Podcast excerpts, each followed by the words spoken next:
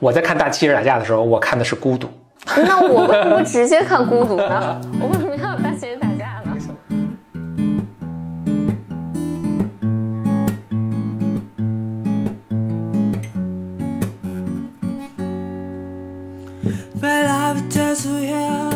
？Welcome Welcome to another episode of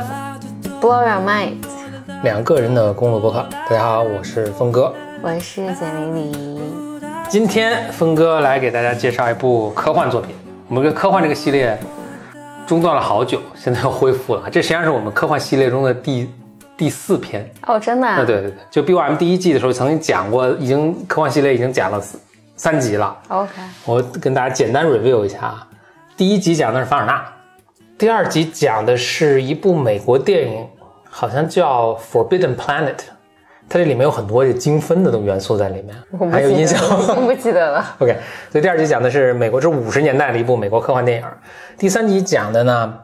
是 H，第三集讲的是 H.G. Wells，英国科幻作家。OK，然后咱们现在来到第四集了。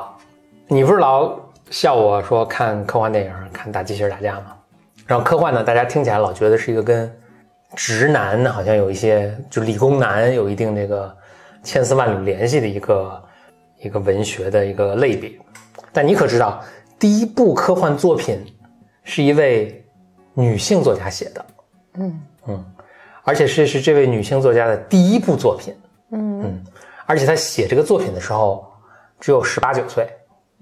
我发现伟大的文艺作品好像都是人年轻的时候写的，反正就是可能你过了二二十五岁吧，你要是没写出什么惊天动地的东西，这辈子可能就写不出来了。哦，那没有，那 那岁数大写东西写的牛的东西呢比比皆是啊，什 么托尔斯泰什么，有很多岁数人的。我觉得文学反而是那种，呃，因为它需要一些阅历，所以你没有一些体验，你可能很难写的特别什么。反而是，比如数学，你如果二十多岁没弄出来，嗯，或者至少三十四四十岁以前没有什么大的作为，就基本上就很困难。所以那个 Fields Medal 就是数数学界的诺贝尔奖，就是就 forty and forty，就是只 只讲给只讲给四十岁以下的年轻数学家，就你过了四十还没呢，就也就就不考虑了，就不考虑了。嗯，啊，不是回回到这个啊，那这部作品叫什么呢？这个就是特别著名的科幻作科幻小说，叫做 Frankenstein。嗯，哎，这个我听过哎。啊，应该也是我我给你我给你我给你讲，但当时讲的时候没有作为一个科幻的嗯作品的背景来讲，今天以科幻的背景来给大家讲一下。这个作品叫 Frankenstein。我们接下来结构是这样啊，简单讲一下这个作家，然后讲讲这个这个作品这个故事是什么。这这个故事是脍炙人口，所以应该大家都知道，翻译成中文是不是叫科学怪人？哦，是吧？是的是的啊，是嗯科学怪人，所以你几乎肯定听过这个故事，而且他被多次搬上荧幕。我我估计，反正这也是跟那个小妇人一样，每过二十年可能重新搬上一次荧幕的一个一个作品。然后最后呢，我们来讲一讲，就是回到我们最开始的一个问题，就是比如我们为什么要，或者我为什么要读科幻小说？我从中得到的乐趣到底是什么？或者我从中想解答的问题到底是什么？嗯，OK，那我们先回到这这部作品啊。刚才说这是一位女士，这位女士叫 Mary Shelley，她是十九世纪初的一位英国作家，所以他出生的时候还一七几几年，一七九七年，他到一八五一年的时候就去世了，嗯啊，所以是一八几几年的时候他写这部小说。这个这个姑娘，就这这位这位女士啊，这位女这 位女作家其实身世是还挺呃有点坎坷，她应该仅仅十四岁的时候，她爸的一个学生就带着她私奔了。嗯但这个，那我们现在看起来这是一个是未未成年未对吧？拐卖未成年孩子，而且呢，这个这个他爸这个学生更渣的是，他爸学生是有老婆的，嗯。所以带着带着他就私奔了，私奔了。后来过了过了一年不是两年，他老婆自杀了，啊，嗯嗯，然后他就又把这个女孩娶娶娶为自己的老婆，所以这个人还挺渣的，你怎么看？但这个他他的这个夫君，这这个肖肖肖里这个人，反正也是当时很著名的一个作家呀，一个一个知识分子，嗯，反正就这么一个。但不不讲他，今天主要讲这个 Mary Shelley。嗯，所以在呃一八一六年的时候，所以你想一八一六年的时候，他刚刚十八九岁了。嗯有一年呢，他们她跟她老老公，呃，在一起度假，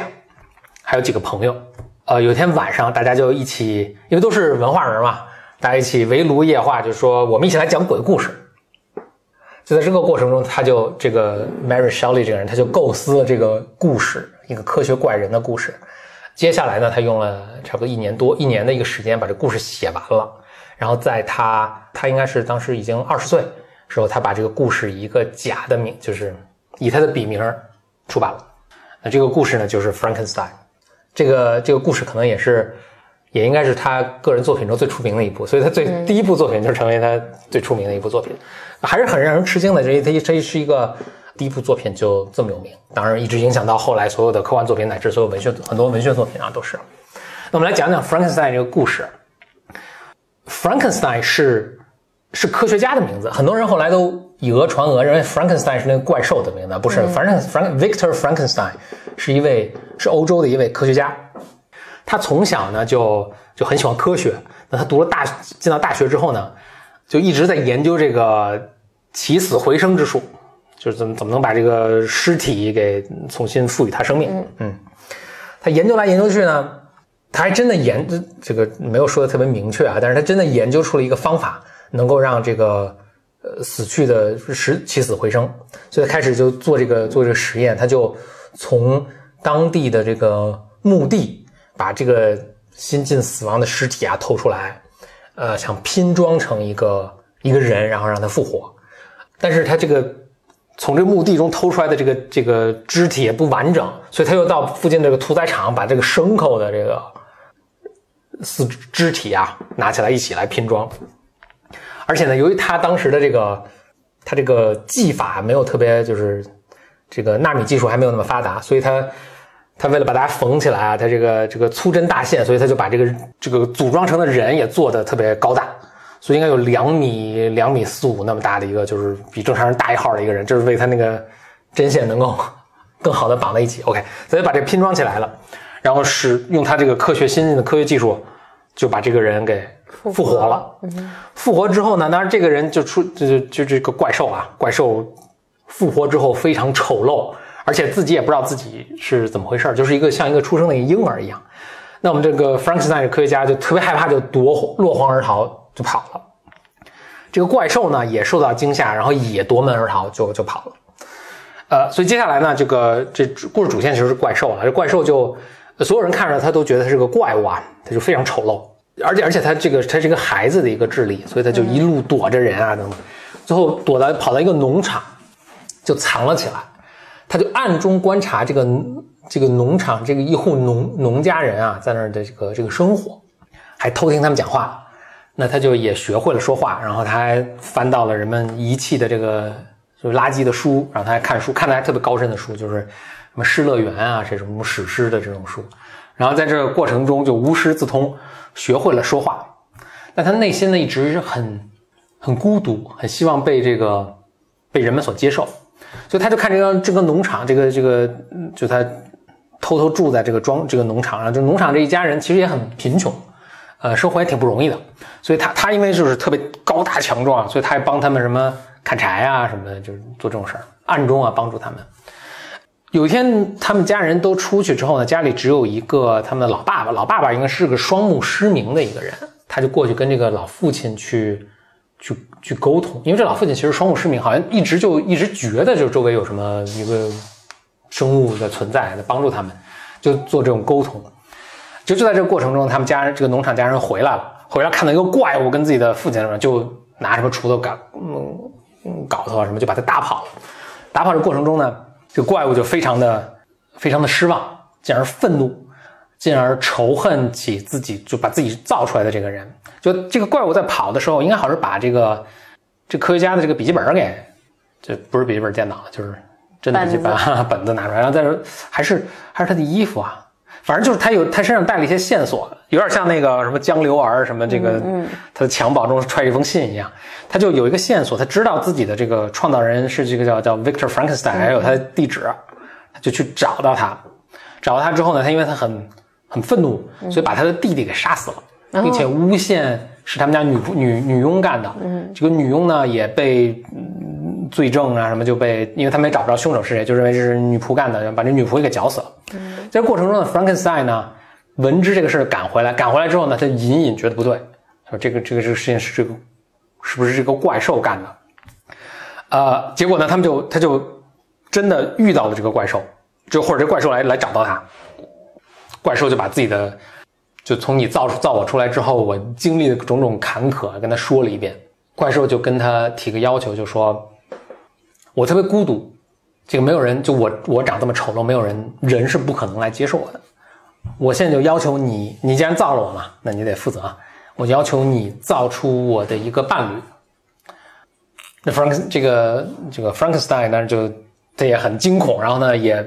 他觉得自己做了一件很可怕的事儿啊，他也就死活不同意。这个怪兽呢，就跟他商量，就说。如果你帮我造出这么一个我的伴侣啊，他造出一个女性啊，女性的怪兽，我们俩呢就结伴，呃，隐姓埋名，这个远遁他乡到南美洲去生活，再也不来骚扰人类了。但我只需要一个伴侣。结果呢，就就说了半天，就是也说服了这个这个我们这个这个 Frankenstein，Frank Frankenstein 也动了恻隐之心，觉得他确实很可怜，那就答应了帮助他再造一个伴侣。呃，他们就跑到一个好苏格兰还是什么地方，就是。有一个秘密的实验室，这个怪兽呢帮助他，帮助他收集这些这个这个肢体啊肢体。嗯，我记得其中是有一个情节是，这我已经读的很久远了，好像是一是他发现这个怪兽为了帮助他找这个肢体，去杀了杀了个妓女，好像是，嗯，就是犯犯下滔天罪行啊，还是说反正他在这个过程中，他说一突然意识到。他如果再造出一个女性来的话，他们子由生生生生子由生子，这不是成僵尸电影了吗？认为，嗯，他就决定，就是就眼看要造成的时候，他他就反悔了，他就把这个实验什么设备都销毁，把这个快成人形的这个这个这个这怪兽 Number Two 啊，第二号怪兽又给毁灭了。这时候怪兽正好看到这个一幕，怪兽就说：“你等着，哎，你你你有种，你等着，那我我那个。”我我会在你婚礼那天回来的，呃，接然后在接下来这整个过程中，就这个怪兽就把他他周围的亲朋一个个都杀掉了。嗯嗯，那当然我们这个科学家就成为死敌了嘛。嗯，就科学家呢从小有个青梅竹马的一个女朋友，那这几年的科研工作呢，他就一直冷落这位女士，然后现在突然想起来，哦，还有个女朋友，所以回去呢就。回去就成婚，成婚晚上呢，他知道这怪兽一定会来，他就拿着枪坐在他们家门口，要跟怪兽拼个你死我活。就这怪兽呢，当然也很聪明，而且这怪兽据说在里面就是里面描述什么飞崖走壁啊，什么力能扛鼎啊，反正就是又一项羽。怪兽就从这个后门进去，就把他未婚呃不把他新婚妻子给掐死了啊。嗯，所以怪兽就是把他周围的所有人全部干掉啊。这样让他体会他的痛苦。哎哎，对对对，非常对。就是他突然听见不对，就回来就就看妻子已经被掐死了，然后怪兽呢就夺窗而逃。他说：“我是我今生一定要把这怪兽灭掉。”他就到处追杀这个怪兽。其实我我在这儿读就很多奇怪，这怪兽不是这么大威力，为什么还怕他呢？但确实就是怪兽被他追的这个到处在满世界鼠窜，后来一直追到这个追到北极。嗯。呃，正好呢，就是在他们一路追啊，他就拿这个这个一个狗拉雪橇就追前面怪兽跟着狂跑，就正好这时候呢，旁边有一个科考团队，正好你就是那个 一八几几年、一七几几年，呃，他们正好要去探索北极，要到北极点，呃，科考团队正正跟着往前走呢，突然看见怪兽从冰面上呜呜跑过去了，正诧异，然后又看见狗拉雪橇从这过去，然后狗拉雪橇还翻，就是。就是这这个，他们能看出这个狗拉雪橇上这个乘客或者这个这个驾驶员，呃，好像已经不不太行了。他们就把这个拦下，就把这驾驶员救了下，救下来，救到这个科考船上，给他这个好吃的呀，什么热汤啊什么的，缓过来。这个这个驾驶员当然就是我们的这个 Victor Frankenstein。他就问说：“哎，你这个我们科学家们就问嘛，说你你这个怎么什么情况啊？是吧？”Frankenstein 把这个前因后果都说了一遍。说完之后呢，呃，美国就死了，就是身体极度。疲劳就就死了。就科考科考团队这个队长啊，就突然有所醒悟，说：“哎呀，这个研究科学，特别是这种狂热的这种去研究科学，好像是一个不归之路。”结果前面这个又冰封啊什么的，他说：“哎，算了，咱们不不科考了，咱们回回去吧，不科考了。”再往前这个思路，就是这要回去的时候呢，怪兽出来了。呃，这这后面我也是忘了，这个都我好像是还读到过不同的结局，但大致都是这样：怪兽就见着这个科考队队长，然后呢就说什么我的主人在哪儿，说主人已经死了。怪兽就抱着这个主人就说，我一直特别恨他，但是他的死也并没有给给我带来解脱。然后说，如果这样丑陋的，其实也不要再活在这个世界上，再祸害人类了。就好像是抱着他主人就跳下冰山就死了，故事就结束了。嗯，这就是著名的科学怪人。嗯。那这个，这反正就咱们说这个很传世的这种文学作品，都会有一些主题嘛。嗯，那科学怪人，反正有有几个主题了。一个大家都会特别提到的一个主题是，就是最终结尾这个主题，就是呃，你去探索知识是很危险的，你不知道会带来什么样的一个后果。所以你看西，我这个其实是西方，就他所有的文学作品啊，对，反正都是都是存在一个漫长的一个一条文化的线索下面的。我觉得西方一直有这么一个。戒欲或者警告，就说知识是很危险的，就 curiosity 啊是或者好奇心是很危险。大家都知道的主题是，呃，首先亚当夏娃，我就吃了禁果，我获得了知识，得这个，嗯，永远就是要这个劳作之苦，对吧？这个知识是无知的时候特别开开心，一旦有知识就特别痛苦。还有一个特别著名的故事呢，就是潘多拉，嗯。嗯，所以潘多拉他这个。好奇心，它是一个盒子啊，这个就不能打开，那不能打开，它肯定一定要一定要打开，一打开，也是好奇心使然，或者去探索一个未知的东西一个使然，结果就是把疾病啊、灾难啊都带到这个这个世界上，所以这是特别特别贯穿的，所以西方一直会说这个有一个各种文学作品都在警告说你不要不要 play God 啊，不要觉得自己是嗯上帝啊，这个是神了，不要觉得自己有强大的能力。呃，以前的是潘多拉什么这种神话，亚当夏娃这种呃宗教故事啊，那到后到现在就是成为科学，所以其实你看，大家对科学的，他西方对科学的态度一直也是有一种，当然他们是就所有文化传统中，这个科学是他们啊发明的嘛，然后他们当然拥抱的也最彻底，但其实同时有一个对科学的一个敬畏吧，啊，老会觉得也会带来灾难，从这个什么转基因食品啊。到这个破坏环境啊，这也对啊，确实是会带，就是说他的这种训诫不是没有道理的啊。到现在说人工智能，大家也觉得很很害怕，就是什么万一这个人工智能 take over 这个就是统治这世界了，我们怎么办？所以他的一个探索的一个主题就是你那么去执着的去探索一个未知的一个东西，这个是不是好的？或者我们从中我们谨慎的东西应该是什么？这是它其中的一个主线了。不过最打动我的倒不是这个主线啊，特别打动我的是这个，就这个怪兽的经历，他的这种孤独和他的被社会的这个抛弃，因为他长得难看啊，被社会这种抛弃，呃，或者我觉得说大家之所以为什么读这个故事，我觉得很多人还是这么多代下来还是很有共鸣的。其实你去读它原文，它叙事是特别奇怪这种叙事方法，它有三条故事线。就怪兽先讲一通，然后那个 Victor Frankenstein 就是那个科学家讲一通，然后那科考船队队长再讲一通。嗯，就这这叙事是特别奇怪的，就是你现在的，当然这也是两两百年前的两百年的作品，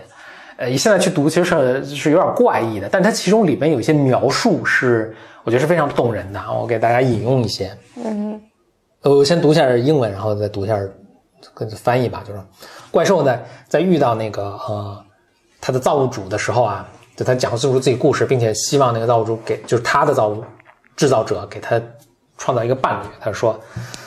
他说 I I am alone，这我是怪兽，I'm alone and miserable. Men will not associate with me, but one as deformed and horrible as myself would not deny herself to me。”就说我是我是孤独又很痛苦，所有人都会拒绝我啊，但是呢，一个像我一样丑陋和畸形的。一个他呢是不会拒绝我的，嗯，还有他说，啊，这个是他后来这个是原来小说中没有，但是后来这个电影改编中加了一句台词，我觉得讲特别棒。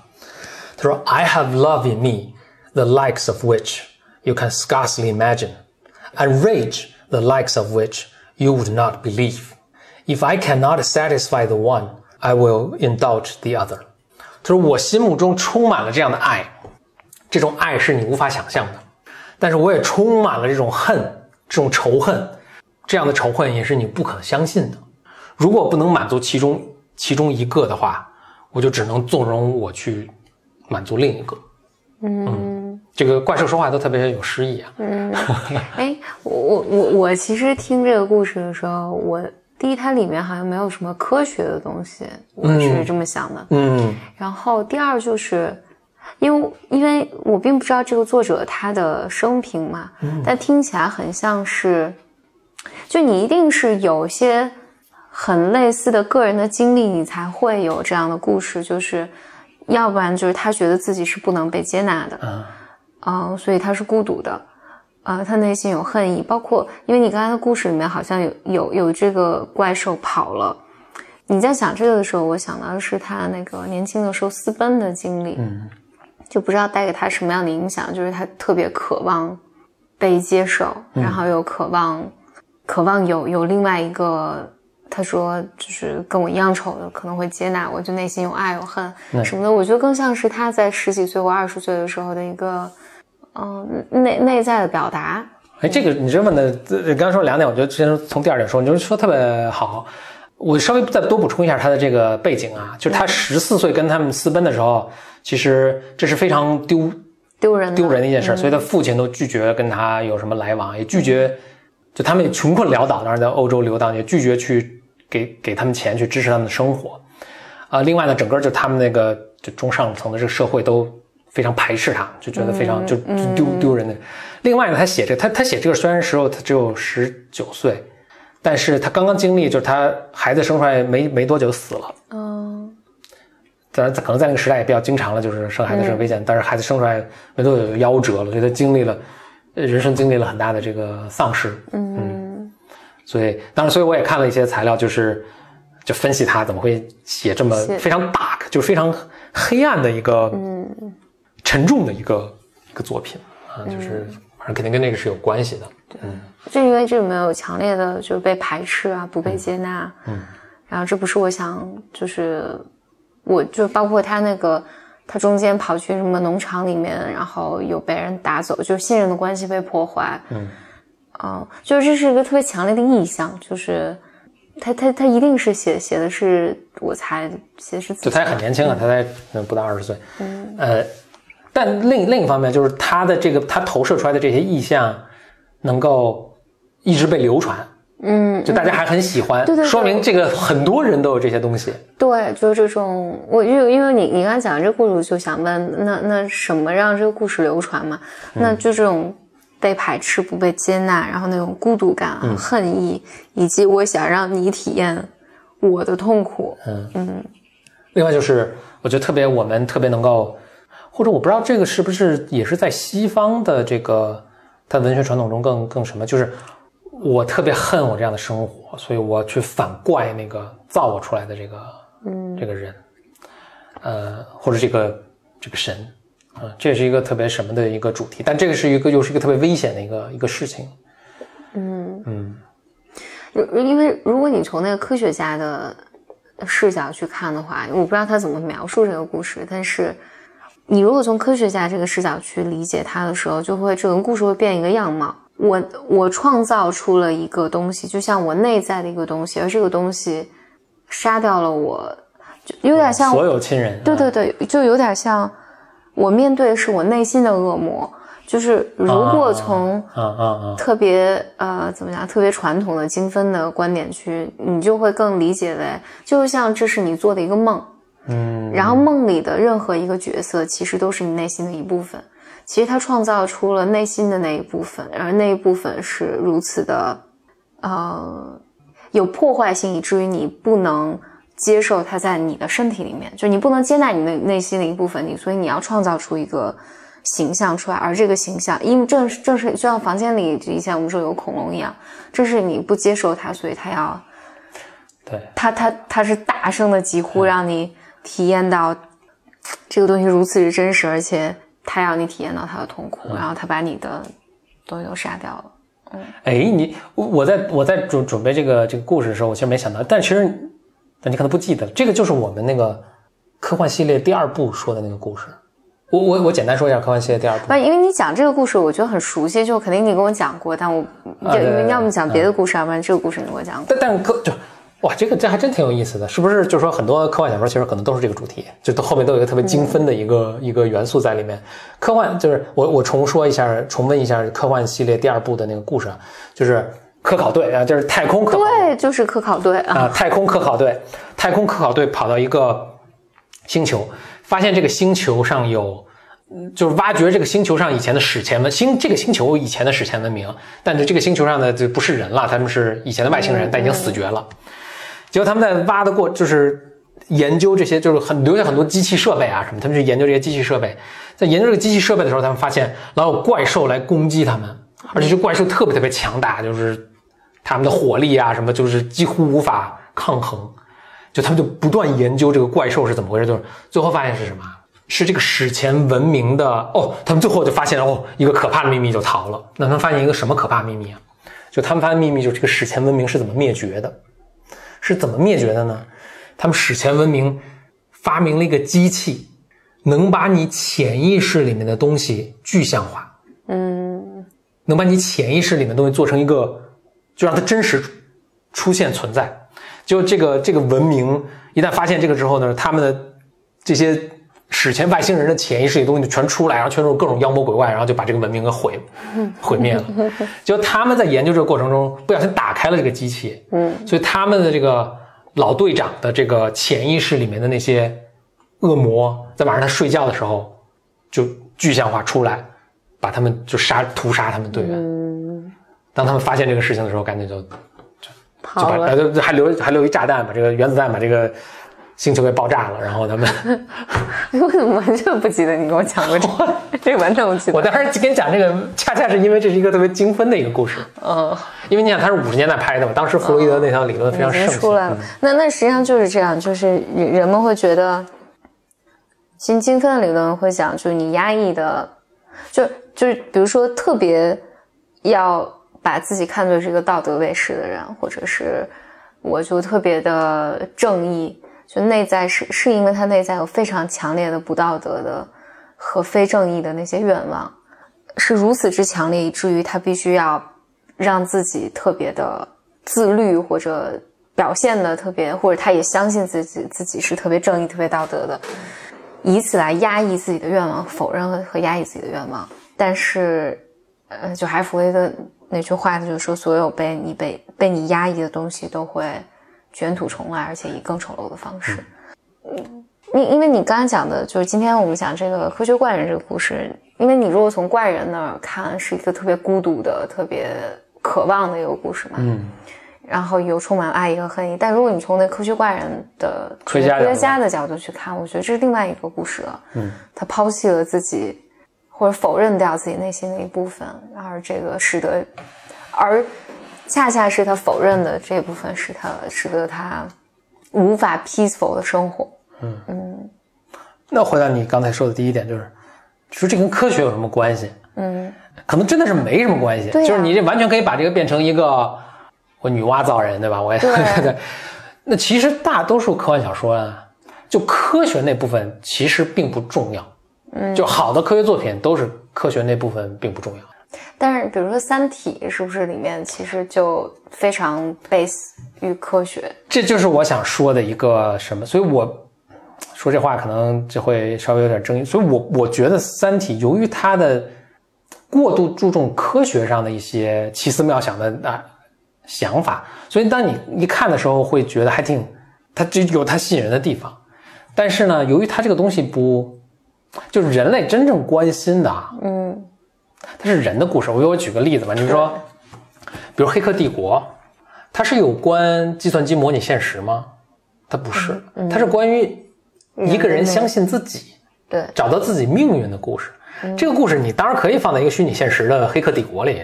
但你也可以放在什么嗯《西游记》啊，你也可以放在一个什么历史小说，就是就是这个故事是非常永恒的。但当然，由于科学的东西，它给你一些，给你一个新的舞台去演这些。嗯所以其实你看那个文学分类啊，中啊也经当然你可以细分，这科科幻中还分什么硬核科幻和这个什么的。嗯但是你再往粗了分啊，就科幻一般会跟它一般都叫 science fiction、fantasy。嗯就你看，就雨果奖也都是什么 science fiction、fantasy，他会把跟 fantasy 对，啊，我就会想这跟奇幻小说放一起。奇幻小说是什么？《指环王》什么这种，那更没有什么科学。但我觉得他们追随的同一种东西呢，都是说，OK，有一些现实社会中有有些是是我们现在生活的这个世界中或者历史环境中不能发生的一个事情，呃，我想象在假设可以发生，然后看会怎么样。然后呢，那种就太离谱，真的就是未来我也觉得不能发生的事儿，就叫奇幻、啊，指环王，然后怪兽。那个不是就或者说什么妖精一起打什么龙什么，这这可能就是可能永远发生不了，那我们就叫、叫奇幻。然后我们如果想呢，觉得还有一扭扭可能性能发生的，就变成科幻了。嗯，所以这个这个区分呢，其实其实并不是特别重要。真正好的作品呢，不管是奇幻小说还是科幻小说，它它它最终都是讲一个人的一个故事啊，童话。对，对。你今天讲最开始讲说，嗯人们用这个故事来讨论，就是科学这件事情到底要不要做，要不要探索啊？探索你是不是打开潘潘多拉盒子等等？我觉得你的那个视角其实是，我觉得人类把自己对于科学和整个科技发展，我们对于这个人类进程的改变所带来的恐慌投射进了这个故事里面，所以借由它讨论一下，我们还要不要嗯，科学是不是打开潘多拉盒子啊？它有没有弊端啊什么的？但整体上，因为你看，我觉得你看所有的这种，或者这么多年什么《星球大战》啊什么这这这些故事里面，人们总是带着这种，包括机器人儿什么，就好多好多故事都带着这种人类要被这种科技毁灭掉了。嗯，然后星球要被更高文明入侵啊，等等等，就是这就我们有个人类就是有个非常大的哎，偏执妄想。你要说这个，其实这个是更近代的。如果你再往前追溯的话，比如五六十年代那些科幻，还是相对阳光的。就大那个时候，大家想的一个未来，还是一个啊，我们会会有会飞的汽车，我们已经就是上了火星，居住移民火星了什么的。就那个时候，你去看那时候作品，还是相对对未来充满一个希望的。哎，不知道到什么时候，我觉得可能是尤其过去二十年开始，就是越来越我我对未来的憧憬越来越阴暗了。我我我觉得是当大家就是科技真的你你离它越来越近的时候，就改变真的有可能发生的时候，就这事儿离我特别远的时候，会更倾向于它是美好的。当这个改变就有点像什么，就比如说我要出国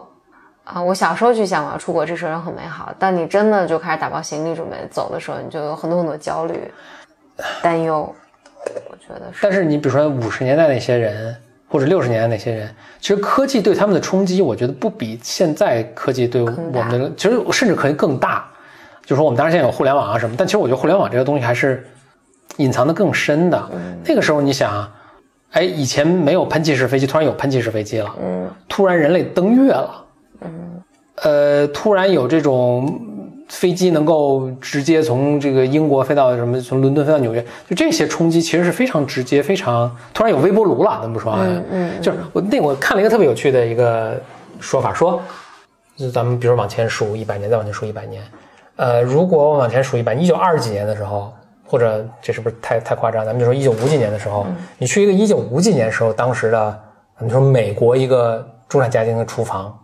就咱现在有的东西，他们现在全，他们当时全有，除了微波炉没有。哦，就他们那种炉子啊，什么这种，跟我们现在是非常一模一样的。嗯但是你从你再往回倒八十年，到一八几几年末的时候，哇，那时候厨房就就过去八十年和在之前那八十年的变化，就在之前的八在之前的八十年是天翻地覆，以前还是什么烧柴呢，突然有什么液化气啊，或者是什么呃这个 natural gas 叫什么天然气啊，什么锅啊什么就什么都有，这个这个抽油烟机什么都有。反正又过了八十年，其实没什么太大变化。包括那个，比如说五十年前的这个航班跟现在的航班没有什么本质的变化。嗯，就你坐飞机的时候，它的速度啊，它的舒适的程度啊，就可能以前看不了 DVD，现在能看但是现在也不看 DVD 了，现在看这个，嗯但是其他是没有什么太大区别的。所以反而有一个讨论说，现在是不是科技的发展是有些停滞？嗯那我觉得也不公平了，就是因为去就是就电脑啊这种科技，它是一个更看不太见的一个一个东西。嗯，但你说车，过去五十年车，哎，你你说这让我想起来一个完全偏题的一个八卦。我记得就是我在 DU 的时候，当时 Tim Draper 就我们在有一个课上，他就提了一个想法让我们想，大意就是说怎么改变人类的出行方式，就是这个飞机。嗯他当时提了一个说，我没有去验证这个事儿啊，他就说其实现在的飞机的速度呃反正是慢的嘛。然后他说，实际上就阻力是很大的，你这么平行的飞。他说实际上阻力最小的是我的理解像波浪式的，就是对是往上往下往上往下往上往下。对啊、然后他就讲说，那你你们就去打开脑洞，就是随便想，就是你你可以怎么改变人类的出行方式？嗯就是这这个飞机的速度是可以就是极小的阻力来来飞的。嗯嗯，因为这个对我印象很深刻，因为我从来不会想这些问题。那包括马斯克不是要打洞吗？对对对，我记得啊当年、当年就就是这么说的嘛。他因为他投了投了 Elon Musk，啊，打洞的那个，嗯，我还一直特别期待，就是怎么能有个就想象力真是非常重要。就最初我说说科幻跟别的其实它作品不一样那个地方，它就，但是不同作品也可以细分了啊。有的是真是太离谱啊，就很多大机器人打架的，我觉得那是纯离谱。哥哥哥斯拉，你知道那那个我真是为什么要把它划为科幻？哥斯拉你 知道就是日本的怪兽大片都是出一怪兽，然后什么人间大炮或者什么雷达机器人跟怪兽 那个为什么要把它换成科？我不知道是不是把它算成科幻，但是我觉得不太能算成科幻。他他们那个拍摄好像就是也都看起来特假，就 奥特曼什么的。以前的那就是八十年代的技术嘛，你们现在现在还是挺逼真的。但是它这虽然它是个机器人在那儿，但是你不能，我觉得你不能因为它是个机器人，你就说是科幻，那个实在是没有什么科学技。那不说这个了，我还想说什么？就科幻跟其他作品不太一样的一个地方呢，是我觉得他的那种想象力还是鼓励人们去，比如说我我。就我我看了一个是一些什么太空的什么科幻作品，然后我会想去，我当科学家，我们也去火移民火星，对吧？马马斯克这种东西，我觉得他是他这个想象力还是有一定实用价值的一个想象力，嗯，而不是说我看了《指环王》，我想去出出家当道士，然后练这个、练神丹，对对对，呃这个这个这个方向不太不太通顺嘛。但是科科幻这个如果是好的科幻作品的话，我觉得他他能他能对年轻人有这个鼓励，那还挺好的。对，但但你刚就今天我们讲的科学怪人这个，就我觉得没有起到那个功能，它是一个更人性的。你说它是个小说也可以，嗯，呃，它它就是就他就是个，呃，对，或就是一个恐怖小说。对对对，或者它是一个，就它没有科幻的部分，呃，它稍微有，就是当时你想，他当时写这是什么一八一几年，就当时确实是有，就刚刚出来的这些科学实验，就你你中学肯定做过这种实验吧？就拿一青蛙腿儿，拿电击它青蛙腿儿弹跳，我不记得我做过什么残忍的实验肯定肯定，做过这个实验，但是可能忘了啊。课本上有。当时是欧洲的科学家刚刚发现这个这个理论，呃，呃，最后这个这个现象吧，就发现电和生命或者生命迹象是有千丝万缕的联系的。就为什么你青蛙腿儿会你拿电击会弹跳？因为我们这个神经就是通过电信号去传输的，你拔一电它都弹跳一下。他当时把这，我当时记得当时读的是，我这阵子我我这也是高中时候读的啊。但我我当然说一下为什么我当时我当时为了学英语读的这个小说，读了这么一个各色的一个小说。他当时好像是拿什么电鳗去咬这个人，就咬这个尸体，就放电给他激活，所以好像说在咬的过程中，就电鳗把他身体咬的就伤害伤爱累伤疤累累，所以他就就出来特别丑恶，好像是这个。OK，我忘忘了，这一这这，因为他后来小说改编啊什么，就往里面又加了很多情节，所以我也忘了是后来看电影看的还是小说看，反正大概是这么一个这个故事。所以当时科学家是刚刚发现这个这个生物电的这个现象，他肯定是也读到这个类似这个东西，所以他就你说腿儿能跳，那说不定脑子也能活呢。至少当时大家觉得，所以他对，所以它是有一定科学因素在里面，就跟我们现在写的很多人工智能的科幻小说差不多。对，哎，我我说到这儿，我突然想到，是不是我我我觉得咱俩你给我讲过这个，还是我从哪儿做梦看的乱乱七八糟的东西？就是说爱因斯坦的大脑是被保存的，是吗？对，是被保存的。啊、然后好像还有谁偷了什么，丢了什么？是是是嗯，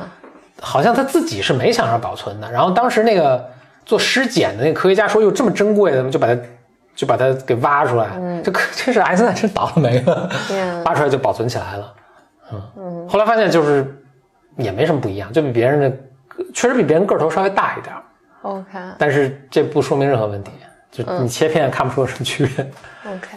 史上有一个说法说这是第一部科幻小说，那也确实是他在写这个小说的时候，他是没有 Mary Shelley 是没有概念说什么是科幻小说，他就说我就写个小说就完了。他们对。你想他们当晚上是想说我们一起来讲鬼故事，嗯。嗯，所以他就是想写一个比较恐怖的一个小说，然后他另外他心中肯定有一些东西他想发泄出来，对，那通过写这个小说，那只是后来这个这个类型，就科幻小说这个类型又得到长足的发展之后，人们才追溯回去说，那总要有第一部科幻小说嘛，那哪个是最接近？大家觉得可能这个还是比《指环王》更接近点儿，那就说它是这个鼻祖，呃鼻祖的，至至少在西方科幻小说的文文化传统中，嗯，是是鼻祖。嗯，那所以第一部科幻小说来自一位年轻女作家。嗯呃，我想最后就总结一下，还是说这个，就是说看看科幻小说，并不是去追求那种噱头，嗯通过噱头去讲述，这这个生命力是很有限的。我那天看了一个，也是五几五几年还是六几年拍的科幻小说，呃，科科幻电影，大家就觉得这个看非常跳戏。为什么？就是当时拍的科幻电影已经是人们已经移民月球了，就月球已经成为人类殖民地了。然后我们在，然后大家在上面用的是打字机，就是打 打一封信，然后说发回到地球上去。就我们现在远远没有达到说能够移民月球什么，但是我们现在就没有人会打字机了，对吧？所以他就说，看科幻小说，如果你去注重，不管是读者还是作家，我去注重的是一些科幻的元素的话，就科学的元素的话，这是特别容易过时的，嗯，它也不会流传。或者就大家事后看就觉得这个历史局限性太太明显，太太太太明显了，呃，而且你也无法想象未来的科学是什么样。当然，你的设置可以是说，呃，我有一定，我这不是设在一个未来的世界，或者我在设置在一个已经，呃，人们移民火星的地时代，或者一个呃人工智能已经大高度普及的一个一个时代。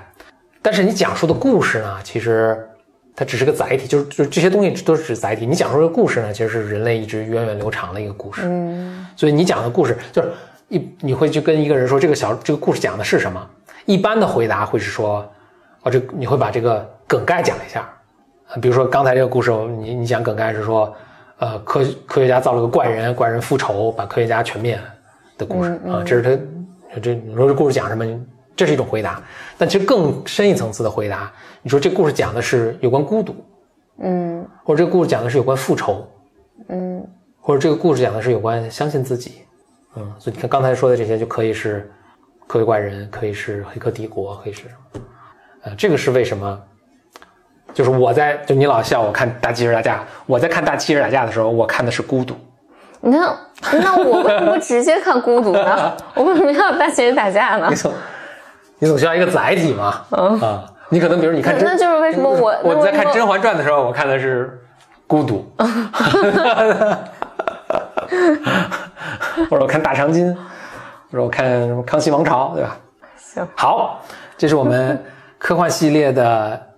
第四期啊，第四期讲的是科学怪人。好久不录，我都忘了结尾应该是什么。首先，有关科幻科幻这个系列啊，如果你有什么特别喜，我我这个其实我我现在策划都已经二十多期了，啊，真的啊、OK，我们好好录。就嗯因为科幻这个也存在，你想这个是两百年前写的，所以科幻这个这个类型已经存在两百年了。嗯啊，那作品还是很多的，小说啊、电影啊什么很多，所以呃，但是如果你有什么特别喜欢的科幻作品，欢迎发邮件给我啊，作为一个呃主话题的建议啊，嗯，邮件可以发到 bymclub at outlook 点 com。嗯此外，你有什么特别想听我们聊的话题，也欢迎写信给我们。嗯，还是这个呃邮箱，刚才说的这个邮箱。呃，另外呢，我们 BYM BYMer 的这个社区啊，其实是有特别丰富的各种各样的活动活动，呃，包括像简历前一阵刚刚还在各地跟 Bimer 有聚会嘛没，各地就上海和西安。西安一南一北。呃，那这些活动呢，我们的组织和通知呢，都是在我们 BOM 的社区，在我们的群微信群里的。嗯。啊、所以欢迎来加入我们的群。具体怎么加入呢？可以关注我峰哥的或者简历的微信，简历的微信就是简历里不，微博吧。啊，微博微博啊，关注我们俩的微博，简历里的微博就是简历里，峰哥的微博是 B one bro 峰。我们下期节目再见，拜拜。